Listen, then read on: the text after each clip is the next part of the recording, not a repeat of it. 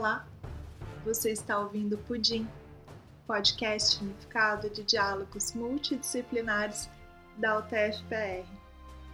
Nesse episódio, o áudio que vocês ouvirão a seguir foi parte de um curso ministrado pelo Heitor Esperança Henrique. Ele é graduado em História pela Universidade Estadual de Maringá, mestre em História pela mesma instituição e doutorando em História pela Universidade Federal do Paraná.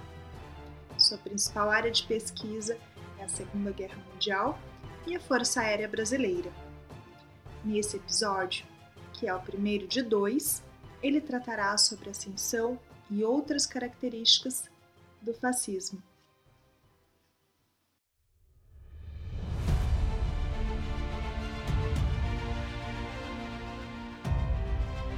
Olá a todos, meu nome é Heitor Esperança Henrique. Neste mini curso, pretendo trazer a vocês o que é o fascismo, quando ele surgiu, qual foi a sua ação durante a sua estadia no poder, ou de que maneira tentou-se chegar ao poder, e também quais são os resquícios e as marcas que ele deixou depois de ter estado no poder. Vou tentar trabalhar com vocês de uma forma geral e ampla sobre o tema. Pretendo, com este curso, trazer a vocês o que é este termo, o que foi este governo, porque este termo é utilizado de maneira tão banal ultimamente, então vamos tentar traçar de uma maneira mais direta, mais coesa, o que realmente foi. Então, para isso, eu pretendo dividir duas partes e, na primeira parte, trabalharemos o contexto histórico do seu surgimento e, na segunda parte, trabalharemos mais é, profundamente o que é e o que ele representa. Então, dando sequência nesta neste segundo slide, mostro a vocês algumas imagens dos principais representantes do fascismo que existiu na história. Antes de começarmos a trabalhar de fato o que realmente foi, vamos olhar estas imagens. Do lado esquerdo temos Mussolini, do lado direito temos um grande comício que foi feito pelo partido nazista na Alemanha. Do lado esquerdo inferior temos uma imagem onde mostra Hitler e Mussolini em sua parceria. Nestas três imagens podemos ver a popularidade do fascismo. Antes de continuar, vamos deixar bem claro que o nazismo era uma forma de fascismo. No decorrer do curso, isso vai ser explicado de maneira mais aprofundada. Então, primeiramente, vamos nos ater às imagens.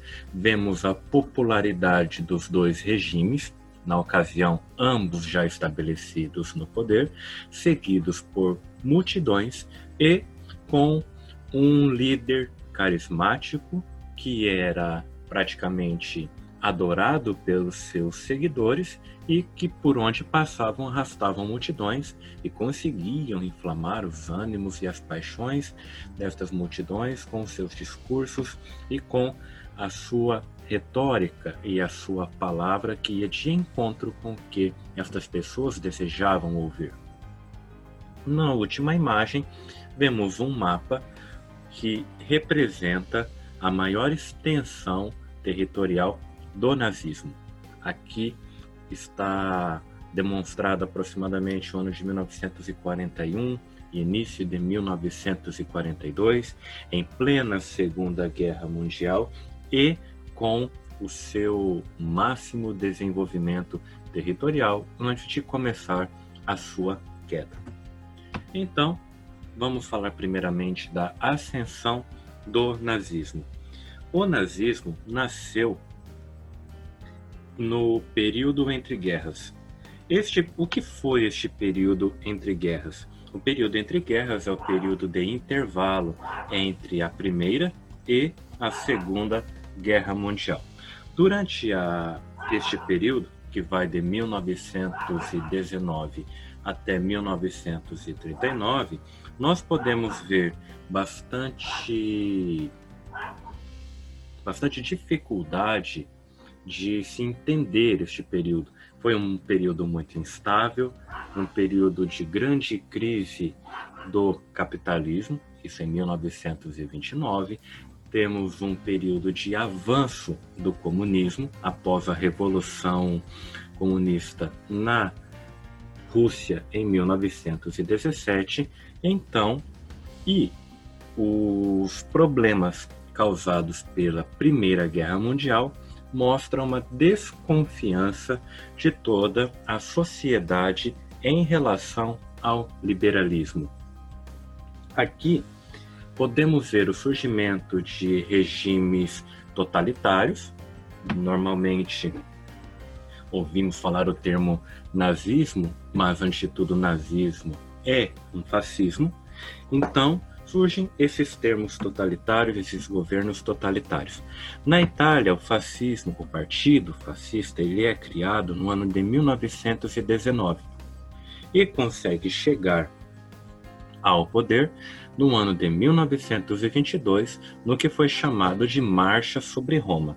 E com o passar do tempo, a concentração de poder nas mãos do Mussolini, que era chamado de Duce, isto na Itália.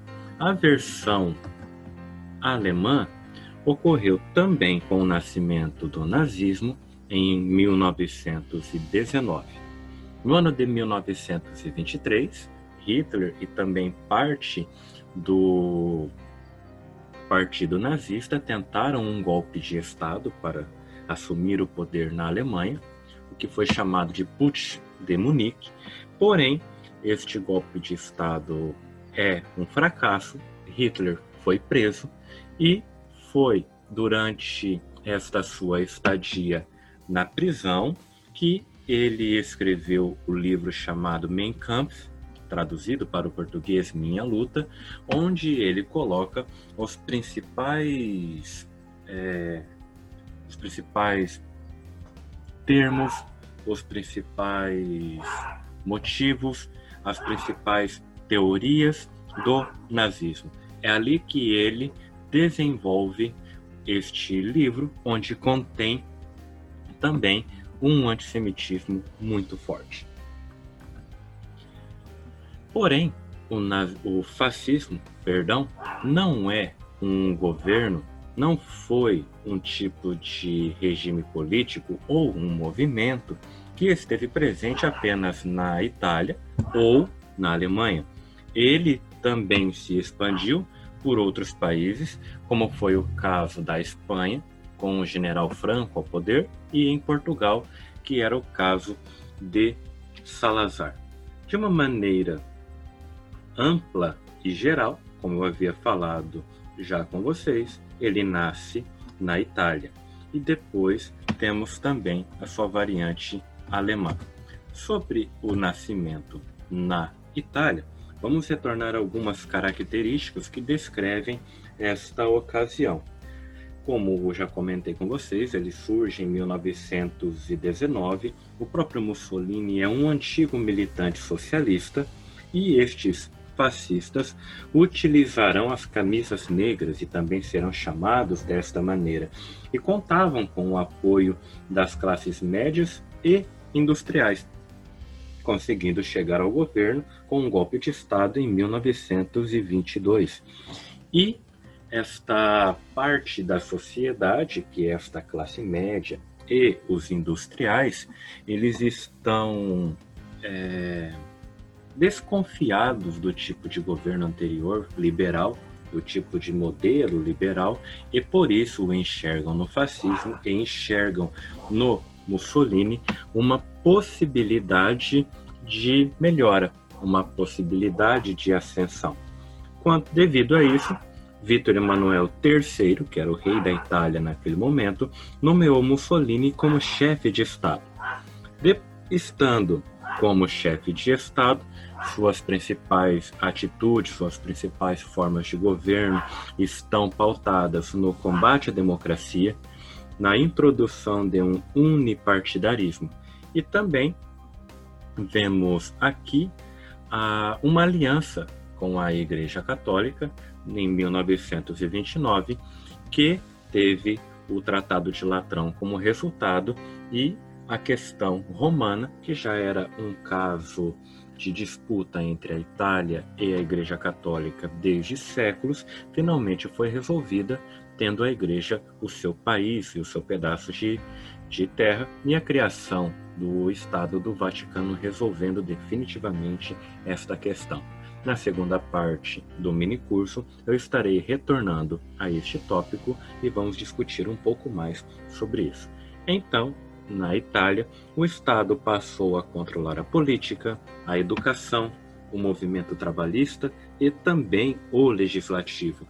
Quanto à educação, nas escolas, por ordem de Mussolini, o ensino para as crianças também era representado e também demonstrava esta ideia de culto ao líder. Então, o Duce pedia que fosse ensinado que ele era uma personalidade tão grande quanto outras personalidades históricas que já haviam habitado a região da antiga Península Itálica, como os imperadores romanos, ou também como os grandes pensadores da época do Renascimento, como grandes cientistas, Leonardo da Vinci, Michelangelo. Então, o Duce pediu e ordenou, logicamente, que a formação escolar das crianças italianas pautassem esta ideia da grandiosidade da sua pessoa.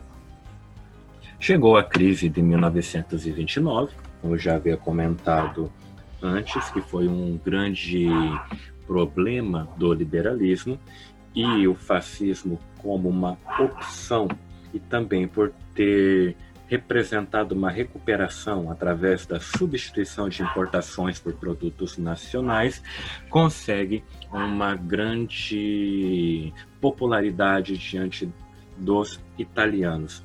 A Itália começa a crescer, começa a ter ideias e hum, vontades e também tentar crescer e fazer formar um território, invade um, um território não, um império, perdão.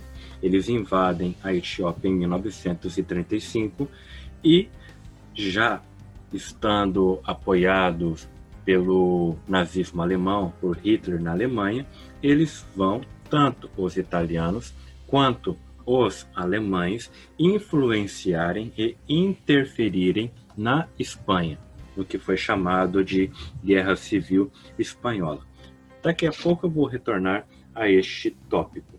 Primeiro, vou comentar um pouco mais sobre o nazismo na Alemanha. A situação econômica da Alemanha pós Primeira Guerra Mundial era gravíssima. Os gastos com a guerra eram altíssimos e as indenizações a pagar aos vencedores da Primeira Guerra, pois foram culpados pela Primeira Guerra foi altíssima. Desta forma, o Tratado de Versalhes, que foi imposto à Alemanha, principalmente por pressão inglesa e francesa, se tornou um fardo muito pesado para a economia alemã. Aos poucos, e pós Primeira Guerra, foi se organizando o Partido Nazista, Partido Nacional Socialista dos Trabalhadores Alemães. Aqui, o nome socialista dentro da sigla do partido tem causado uma grande discussão, que não deveria ter sido causada de fato, na atualidade, para a questão de colocação ideológica, de espectro político a qual o nazismo faz parte. Tem socialismo no nome, então ele seria de esquerda, então ele seria de direita. É algo que nós vamos comentar também na segunda parte do curso. Então, se tiverem alguma dúvida sobre isso, é só aguardar para a segunda parte que eu vou tentar esclarecer com vocês tudo isso. Então, este partido nazista, socialista dos trabalhadores alemães, ele é criado por Hitler em 1919. A esquerda sempre rejeitou a aproximação com este partido e a perseguição dos nazistas aos socialistas começou logo cedo, mesmo quando ainda era um partido pequeno no início dos anos de 1920. junto com o que foi escrito por Hitler em seu livro Mein Kampf, o partido tinha uma ideologia que pregava antissocialismo, antiliberalismo, condenação da democracia, autoritarismo, militarismo, nacionalismo exacerbado, volta ao passado glorioso e também um anticlericalismo. Todas estas características que eu citei com vocês, de um nacionalismo exacerbado, de uma manipulação das massas, ódio e desprezo ao outro e essa liderança carismática do líder também será mais comentado na segunda parte do nosso mini curso. E uma diferença aqui entre o fascismo italiano e o fascismo alemão é a questão do conceito de raça, que foi colocado no livro de Hitler ainda quando ele estava na prisão, e isso foi sim direcionado ao regime como uma política de Estado e de destruição do outro, de uma raça que havia sido considerada inferior. Neste livro, Hitler coloca que a raça ariana, que é essa raça alemã, é uma raça superior, pura e perfeita, e por isso ela deveria permanecer como tal, enquanto os judeus seriam uma raça inferior e representaria para este corpo alemão uma doença, e por isso deveria ser exterminada. Antes de voltar a falar destes essas características do governo alemão, do governo nazista, vou comentar com vocês sobre o último tópico que aparece neste slide, que é o tópico sobre a Guerra Civil Espanhola, para que depois nós possamos direcionar toda a nossa atenção de maneira definitiva para as ocasiões é, italiana e principalmente alemã, pelo menos nessa primeira parte do curso. O que foi esta Guerra Civil Espanhola? Vou voltar a imagem do Franco aqui para que vocês possam acompanhar. A Guerra Civil Espanhola ela ocorreu entre o ano de 1936 e 1939 e ela foi um confronto entre um exército republicano e um exército fascista, liderado pelo próprio general Franco, tendo uma ajuda forte de Hitler e uma ajuda menor do Mussolini. Mas por que esta guerra civil? Por que este confronto? A Espanha ela conseguiu um crescimento econômico razoável durante a Primeira Guerra Mundial, fornecendo insumos e armas para ambos os lados do conflito. Mas a Espanha permaneceu como uma monarquia até o ano de 1931, que foi quando ocorreu a proclamação de uma república. Porém, era uma mudança política e com consequências sociais bastante grande para o país. Naquele mesmo momento, o movimento operário da Espanha era bastante forte. A esquerda e os anarquistas se candidataram a essas novas eleições em 1936 e venceram. Porém, o exército não reconheceu e não aceitou esta vitória da esquerda durante as eleições de 1936. E liderados pelo general Franco, eles deram um golpe militar no dia 18 de julho de 1936. E a partir de então, a guerra civil se teve início, com, opondo dois lados: o exército fascista liderado pelo general Franco, tendo o apoio da Itália, tendo o apoio da Alemanha e contando com setores da sociedade mais perto do topo de uma pirâmide. Esses eram os grupos conservadores, proprietários rurais e industriais, e contavam também com o apoio da Igreja Católica. Numa segunda parte do curso, vou comentar um pouco mais o porquê do apoio da Igreja Católica a estes regimes de direita a esses regimes fascistas. Pode parecer um pouco estranho ou um pouco é, difícil de se entender do porquê a igreja apoiar esse tipo de governo, esse tipo de movimento político, mas vamos conseguir entender melhor isso na sequência.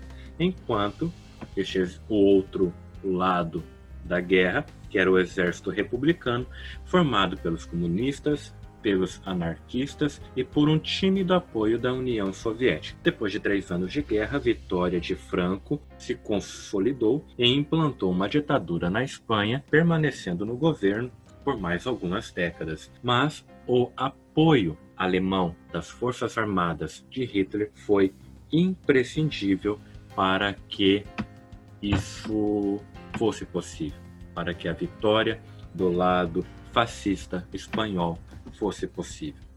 Retornando aqui aos governos fascistas, vamos ver algumas características deste governo, mas ainda sem fazer uma com uma profundidade maior e o que isso causou na década de 1930 e de 1940 para a Europa como um todo. Aqui nós vamos ver a implantação de um regime unipartidarista. Isso aconteceu tanto na Itália quanto na Alemanha. O, na Alemanha, o nazismo ganha adeptos em todas as classes sociais, principalmente após 1929. A crise de 1929, junto com todas as dívidas que a Alemanha possuía desde a Primeira Guerra Mundial foi fatal para a economia alemã. Então, a partir de 1932 até 1933, nestes dois anos, toda a movimentação política que ocorreu na Alemanha fez com que Hitler conseguisse chegar ao poder como presidente. A partir disso, ele vai implantar um regime de partido único, o Partido Nazista. Há a dissolução dos outros partidos e ele vai se autoproclamar como Führer, que seria o líder da Alemanha. A partir de então, algumas situações internacionais vão se tornar cada vez mais sensíveis, cada vez mais perigosas para o futuro deste país. Primeiro, há uma aproximação entre Hitler e também entre Mussolini, que é a criação do eixo, e depois disso, a chegada para do Japão no eixo acontece em 1936. Aqui também estava presente uma aliança que eles estavam fazendo, que era contra a Internacional Comunista que vinha da União Soviética. Este pacto era uma maneira de se manter forte para que não se chegasse até eles o perigo do comunismo. Outra atitude de Hitler vai ser a saída da Liga das Nações, que havia sido criada em 1919 após a Primeira Guerra Mundial para tentar evitar quaisquer problemas armados, tal como da Primeira Guerra. Porém, a ação da Liga das Nações foi bastante aquém do esperado e o resultado não foi como o esperado. Houve também por parte de Hitler uma desobediência do Tratado de Versalhes. Todas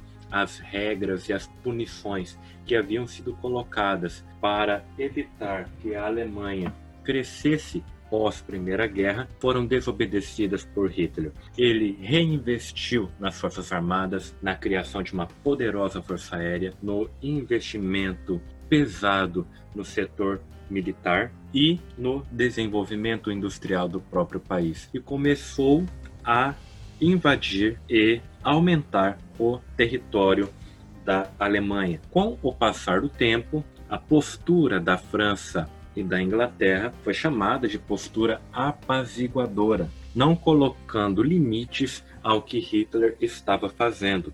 Aqui temos a imagem do líder inglês, Neville Chamberlain, e do líder francês, Daladier, os dois sempre em reuniões com Hitler e com Mussolini imaginavam que de alguma forma conseguiriam conter o avanço alemão.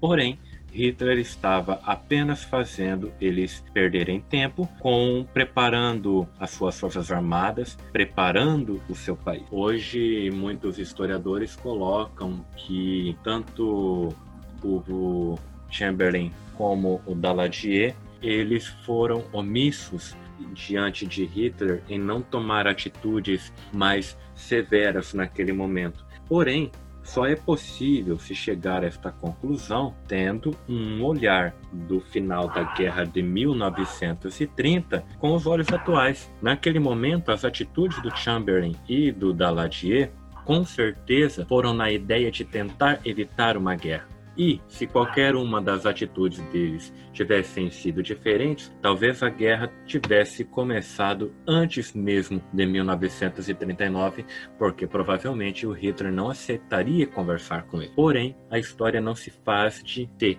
Isso são apenas conjecturas que nós podemos pensar, mas que nos ajudam a entender melhor o momento em que estamos estudando. Uma forte característica da do fascismo alemão, que é o nazismo, foi a propaganda. A propaganda foi muito forte para incutir na cabeça dos alemães e da população alemã o ideal de um país forte, de um país único e também de um país racista, que nós vimos que foi o que aconteceu no caso da Alemanha, onde se colocava em uma pirâmide a importância de raça.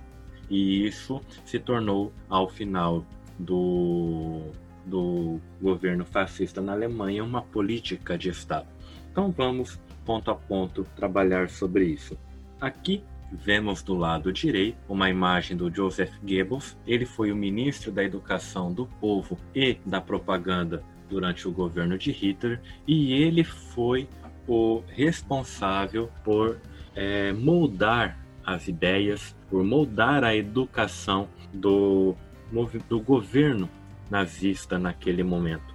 Houve então um ataque muito forte aos judeus, que era considerado esta raça inferior, a criação das leis de Nuremberg, que trazia uma legislação racista e anti-judaica. Com o passar do tempo, os judeus foram sendo colocados em guetos, foram sendo criados os campos de concentração, para onde eles eram enviados para trabalhos forçados e exaustivos até a morte, e também a retirada de todos os seus pertences, a retirada de sua riqueza, para que ela fosse utilizada para outros fins.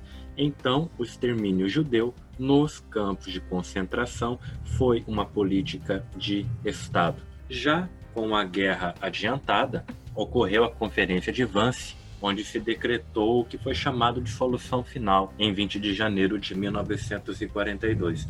Algumas lideranças da alta cúpula do partido nazista se reuniram para que discutissem entre eles qual seria a forma como o extermínio pudesse ser continuado, que em um futuro pequeno os judeus pudessem ter sido exterminados da terra e assim um local mais digno com todas as aspas para os arianos pudesse ser criado e assim esta raça superior continuar a viver e viver de maneira mais, é, mais digna, vamos, vamos dizer assim. O, antes da guerra começar, em 1939, mas pensando neste final da década de 30, Hitler fez alguns acordos. O Anschluss, em 1938, foi a anexação da Áustria.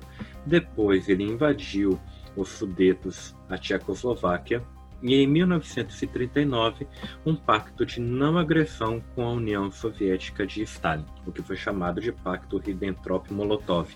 Não significa aqui de maneira alguma uma aliança do nazismo com o comunismo de Stalin, apenas uma forma de se ganhar tempo para proteger a frente leste e poder avançar com toda a força em direção ao oeste. Isso pode ser utilizado de maneira charlatã por alguns políticos ou por pessoas com interesses políticos em colocar esta aliança entre Hitler e Stalin. Mas isso não foi uma aliança. Isso apenas foi um pacto para que Hitler pudesse ter ganhado tempo.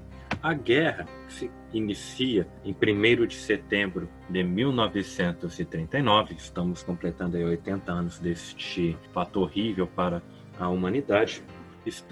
Foi o que nós podemos chamar de o início da queda do nazifascismo na Europa. Até aquele momento, o alcance das suas ideologias e da sua forma de governo era grande. Os dois primeiros anos da guerra foram representados por vitórias incontestáveis do nazismo na sua invasão Polônia e na França, com vitórias rápidas, e depois começa um, um certo equilíbrio na, na guerra, quando Hitler tenta a invasão aérea da Inglaterra, causando muitos estragos às cidades inglesas, mas sem conseguir a invasão de fato. A Operação Barbarossa, que também é a tentativa de invasão da União Soviética, que não se finaliza e ocorre ali um contra-ataque por parte dos soviéticos em direção à Alemanha. Então, com essas duas frentes de batalha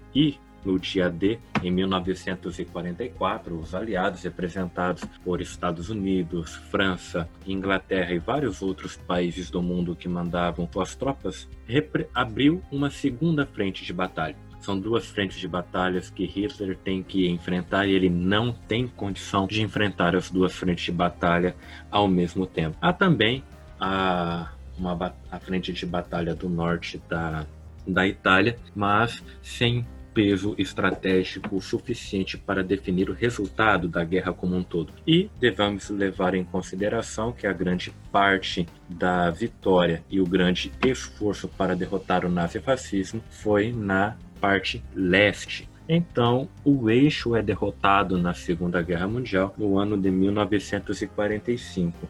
Aqui a ideia não foi descrever os fatos da Segunda Guerra Mundial ou mostrar como ela aconteceu, comentando batalhas ou como as principais potências entraram e tiveram o seu desempenho em guerra, mas sim mostrar que a Segunda Guerra Mundial é uma união de vários países para tentar derrotar o nazifascismo que ocorreu no ano de 1945. Após a Segunda Guerra Mundial e mesmo durante a Segunda Guerra Mundial, houve várias reuniões e conferências entre os aliados, pensando de que maneira a luta contra o nazifascismo seria mantida e, em caso de vitória, qual seria o resultado e o que se faria em relação aos derrotados. Então, essas são as conferências do pós-guerra. E entre elas, vou comentar com vocês sobre o Tribunal de Nuremberg, que ocorreu entre 20 de novembro de 1945 a 1 de outubro de 1946. E foi nesta é, neste tribunal que ocorreu a condenação dos principais líderes nazistas. Aqui nesta imagem, coloco para vocês esses principais líderes. Temos aqui o Göring, temos Rudolf Hess, Ribbentrop, Keitel, também o Donnet e outros importantes generais ou líderes da alta cúpula nazista. Eles foram é, julgados no tribunal de Nuremberg. Retornando aqui, daqui a pouco eu coloco a imagem para vocês novamente. Mas por que a cidade de Nuremberg? Esta cidade foi o mesmo local onde foram feitas as leis de Nuremberg que retiravam muitos pertences, muitos posses e também direitos dos judeus. Então foi utilizado o mesmo local, uma mensagem simbólica a estes nazistas. Aqui houve a condenação dos principais líderes, os que ainda estavam vivos. Goebbels já havia se suicidado junto de Hitler. Na imagem aqui temos o, o Göring, que também foi condenado à morte, mas ele se suicidou antes da pena ser aplicada. E a famosa a, a resposta que ele dá a todos os, os inquéritos e a todos os representantes que estavam presentes no, no tribunal, que ele fala que a única coisa que o diferencia dos que estão julgando é porque os que estão julgando venceram a guerra, porque, segundo ele, ambos os lados praticaram os mesmos crimes. E, com isso, tem-se a ideia de uma nova era no direito internacional, com a criação da ONU e também do Estado de Israel, que seria um local para os judeus, e que teria tomado uma direção diferente do esperado, mas aqui também já são outros assuntos para outras discussões, é a, a, criação do Tribunal de Haia e a Declaração Universal dos Direitos Humanos. Toda esta modificação que ocorreu, aqui ele de novo, toda esta formulação de leis, de pactos, decretos e tratados direcionados ao direito dos homens, aos direitos humanos, já existiam antes do fascismo e do nazismo. Porém, foi com estes dois regimes que a mortandade, o holocausto e a máquina de morte para com outros seres humanos ganhou mais destaque. Também não foram os únicos que praticaram este tipo de situação. Não, tam, também não é momento e objetivo deste mini curso discutir quais lados da guerra ou quais governos praticaram holocaustos, quais lados praticaram mortes em, de maneira industrial, a nível industrial. Porém, eu quero deixar bem claro que foi depois destes dois governos, o fascismo e o nazismo, que houve uma direção em sobre uh, esses direitos humanos e a tentativa de uma criação de leis e decretos que pudessem salvaguardá-lo. Nesta primeira parte do mini curso, a intenção era trabalhar de maneira mais ampla quando esse fascismo e nazismo nasceram, em qual contexto, em qual período, em qual local e por quê, e até onde ele alcançou. Algumas discussões dessa primeira parte foram apenas é, citadas, sem aprofundamento. Na segunda parte do mini curso, a minha intenção será trabalhar um pouco mais nessa questão teórica do fascismo, nessa questão ideológica do fascismo nas suas características e o que ele representou. Nesta segunda parte, pretendo trabalhar com vocês não necessariamente o que seria o fascismo no governo, mas o que é o fascismo como movimento político. Então, aguardo que vocês estejam presentes no segundo vídeo.